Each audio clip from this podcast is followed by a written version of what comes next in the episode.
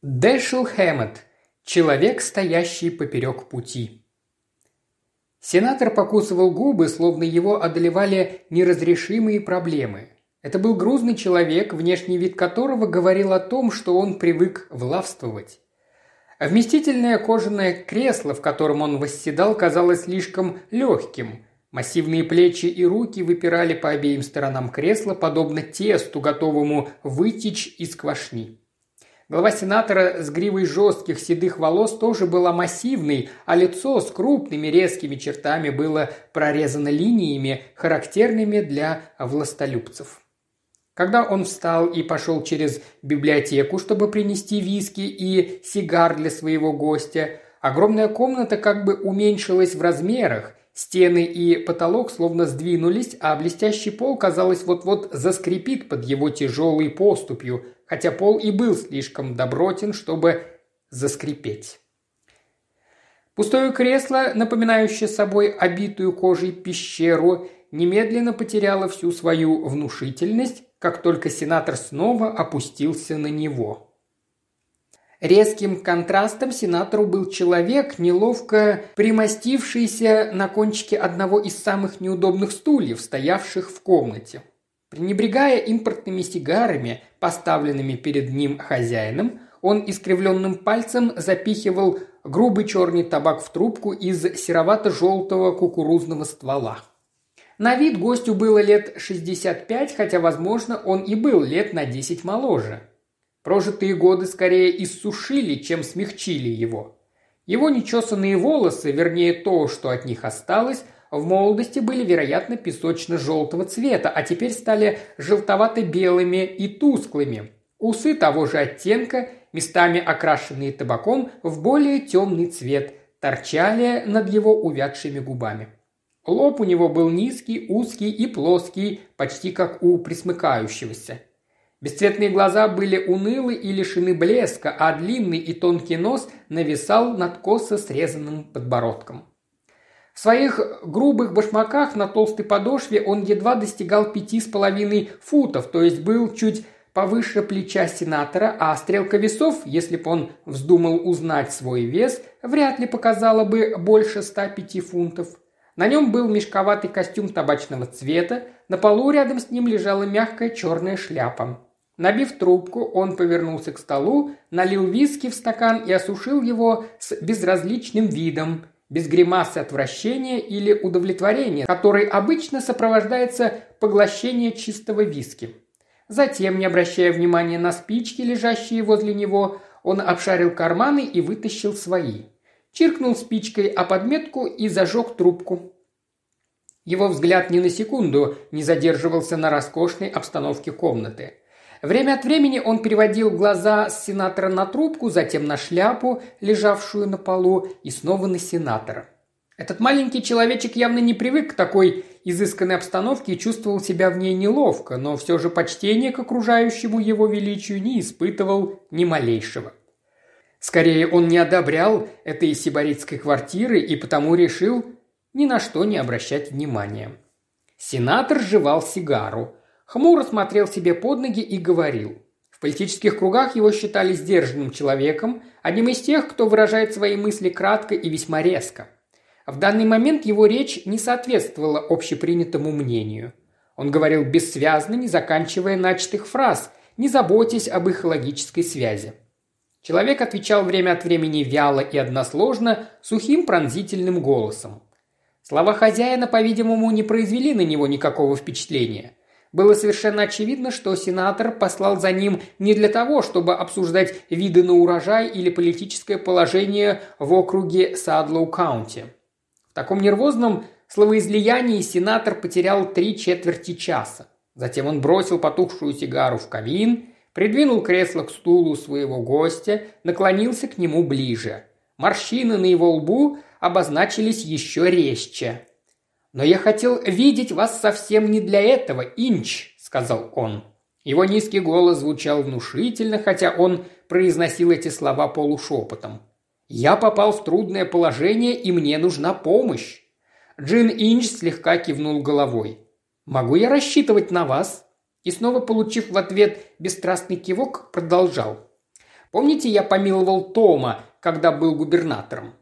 Это помилование было вызвано, правда, чисто политическими причинами. Но что с того? Он помиловал Тома Инча. Э, Джин Инч вынул трубку изо рта и сказал, «Да, я знаю, что вы помиловали Тома. Вы можете не напоминать Инчам об их долгах. Следовательно, вы мне поможете?» «Угу. Кого нужно убить?» Сенатор вздрогнул. «Убить?» – повторил он в ужасе. «Убить?» Инч ощерил черные осколки зубов в зловещей ухмылке. «Я думаю, что к более сильным средствам прибегать не придется», – сказал он. «Но, пожалуй, вам следует рассказать мне, что к чему». Сенатор положил дрожащую руку на костлявое колено своего собеседника. «Меня шантажируют. Это продолжается уже много лет и началось вскоре после того, как я приехал в округ Садлоу Каунти. Все эти годы я работал в законодательных органах штата. С тех пор, как я стал губернатором, я плачу. И с каждым годом плачу все больше и больше. А теперь я решил положить этому конец. Инч, с тех пор, как я поселился здесь, в Вашингтоне, я приобрел много друзей, и они собираются выставлять мою кандидатуру в президенты.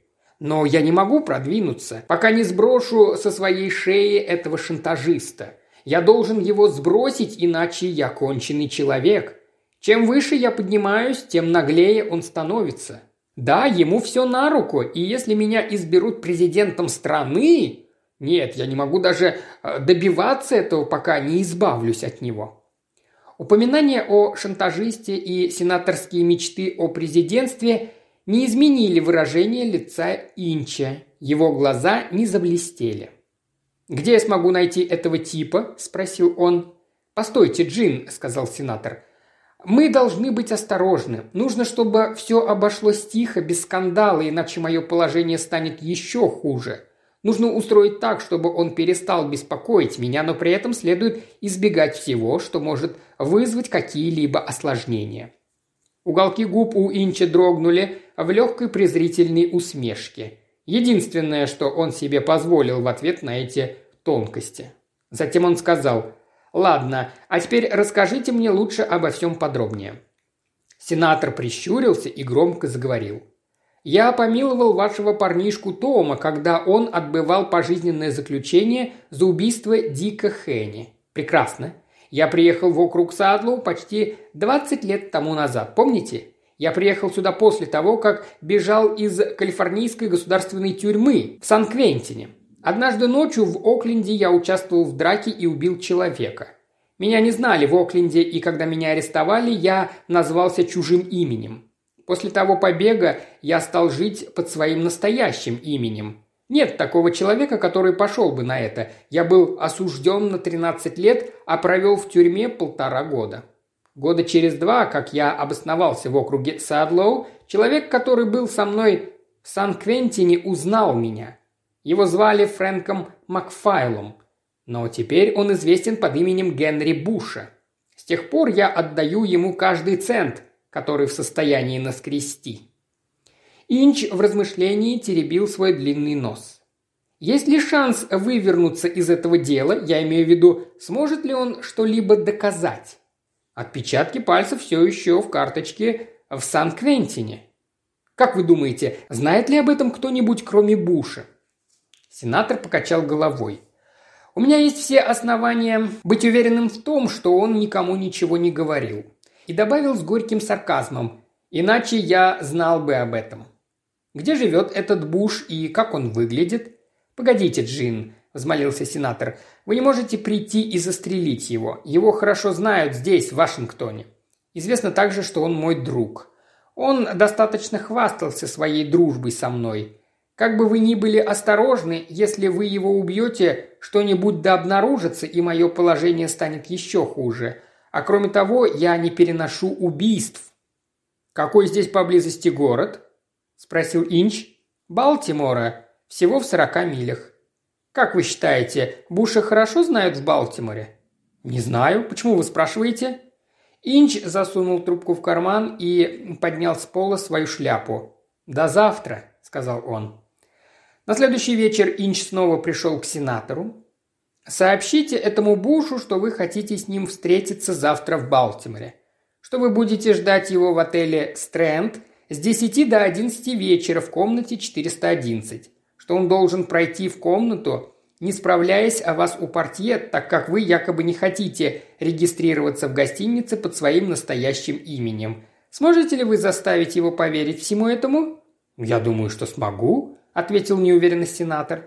«Но он может заподозрить что-то неладное и быть настороже. Что вы собираетесь с ним делать, Джин? Не хотите же вы «Оставьте меня в покое», – сказал сварливо Инч. «Я взялся обстряпать это дело. Делайте то, что я вам говорю. Мне безразлично, что он думает, что он подозревает. Заставьте его явиться туда, и я избавлю вас от вашей беды». Тусклый свет проникал из коридора в комнату номер 411. Сквозь закрытое окно просачивался слабый отблеск уличных огней – превращавших мглу комнаты в искусственный голубоватый полумрак. А Джин Инч сидел сбоку от двери в углу на стуле. Он был в нижнем белье из грубой плотной ткани. В зубах его была зажата погасшая трубка, в руке он держал старый револьвер большого калибра. Босые ноги его на покрытом ковровом полу замерли в терпеливом ожидании. Часы где-то пробили десять. Прошло еще несколько минут, затем ручка двери повернулась, дверь отворилась, и на пороге возникла коренастая фигура. Дуло автоматического пистолета уставилось в комнату. Револьвер Инча скользнул вперед и уперся коренастому человеку в бок. Тот вздрогнул, но не переменил положение. Его правая рука медленно разжалась, и пистолет с глухим стуком упал на пол. Инч подался назад и сказал «Войдите и закройте за собой дверь». Затем он жестом показал пленнику на стул и сам пересел на кровать. «Вы Буш, я полагаю?» «Да. И если вы думаете, молчите и слушайте». Буш утих перед угрозой, звучавшей в пронзительном голосе этого странно одетого человечка. «Снимите пальто!» Буш послушно выполнил приказание. «Бросьте его на кровать». Буш осторожно бросил пальто на кровать. Инч обыскал левой рукой карманы, вынимая все, что в них находилось. Потом он бросил пальто на пол. «Выверните остальные ваши карманы». Буш вывернул все из карманов брюк и пиджака, нож, два ключа, несколько монет, пачку ассигнаций, часы, носовой платок. «Костюм куплен готовым?» – спросил Инч. «Значит, должен быть ярлык на брюках и пиджаке, а также и на пальто. Берите нож и спарите их. Дайте мне вашу шляпу». Пока пораженный шантажист, не подозревая намерений человека, захватившего его в плен, отпарывал со своей одежды все метки, Инч осматривал шляпу. На ней не было никаких инициалов. «Наденьте пальто и шляпу», – приказал Инч. «Вложите все вещи, за исключением денег и часов, обратно в карман. Ярлыки можете бросить на пол, а теперь отойдите к стене». Инч подобрал деньги и положил их в карман своих брюк, висевших на спинке стула. Часы, ярлыки с одежды и вещи, извлеченные им из пальто Буша, он завернул носовой платок и положил в свой саквояж. «Послушайте-ка», – начал Буш, – «заткнитесь», – раздраженно огрызнулся Инч, угрожая шантажисту револьвером. Затем он тщательно осмотрел комнату и с удовольствием ухмыльнулся – Пятясь, он подошел к кровати, свободной рукой откинул одеяло и забрался в постель, продолжая держать Буша под дулом револьвера. Полулежа на подушке, Инч натянул простыню на грудь. Затем он медленно подтянул револьвер к себе. Дуло револьвера исчезло под простыней. Буш следил за ним с открытым ртом. Лицо его выражало крайнюю степень удивления – когда оружие исчезло под постельным бельем, он напряг мускулы ног, собираясь прыгнуть, но прежде чем он успел согнуть колени, в комнате раздался грохот выстрела. На белой поверхности простыни появилась дымящаяся дыра, которая стала быстро увеличиваться. Комната наполнилась запахом дыма и спаленной материи. Инч выбрался из постели, вынул из ящика туалетного стола ручной фонарик – и черную самодельную маску и положил их возле трупа. Затем ударом ноги он перебросил лежащий у двери автоматический пистолет к безжизненной руке мертвеца. Пятнадцатью минутами позднее гостиничный детектив и полицейский осматривали останки Генри Буша и выслушивали рассказ Джин Инча о том, как он рано улегся спать, как проснувшись увидел человека, склонившегося над его одеждой, висевшей на стуле. Как он тогда стал осторожно вытаскивать свой револьвер из-под подушки, но вор заметил его движение, и ему пришлось стрелять через постельное белье. Детектив и полицейский закончили обследование и стали обсуждать результаты. Никаких примет для опознания преступника. Ничего, нет даже часов или чего-нибудь другого. Нет никакого смысла выяснять, откуда он взял оружие. Воры не приобретают его обычным путем. Полицейский обратился к Инчу. «Приходите в полицейский участок утром, часов в десять», и добавил с восхищением. Вы удачно попали в него, учитывая, что вам пришлось стрелять из-под этих чертовых простынь. Сенатор встретил Инча в дверях своего кабинета и сам впустил его. Сенатор был бледен и тяжело дышал. В глазах его, когда он встретился взглядом с Инчем, было странное выражение надежды, смешанной со страхом. Оставшись вдвоем с сенатором в кабинете, Инч холодно кивнул головой. «Дело сделано, все в порядке. И он? Я читал в газетах о том, что неопознанный грабитель был убит при попытке ограбить фермера в одной балтиморской гостинице. Сенатор встал и протянул обе руки своему спасителю. «Я никогда не смогу в полной мере отблагодарить вас за все, что вы для меня сделали, Джин, но чтобы...» Инч повернулся своей сутулой спиной к изливающемуся выражениях благодарности сенатору и направился к двери. Уже поворачивая ручку, он со злорадством покосился на сенатора и сказал «Я рассчитываю на получение чека первого числа каждого месяца и надеюсь, что вы станете президентом. Это будет иметь для меня огромное значение». Сенатор долго стоял, тупо глядя в унылые, безжизненные глаза маленького человечка. Наконец он понял. Колени его подогнулись, и он, как подкошенный, упал в кресло. «Но, Джин! К черту но! – рявкнул Джин. «Первого числа каждого месяца».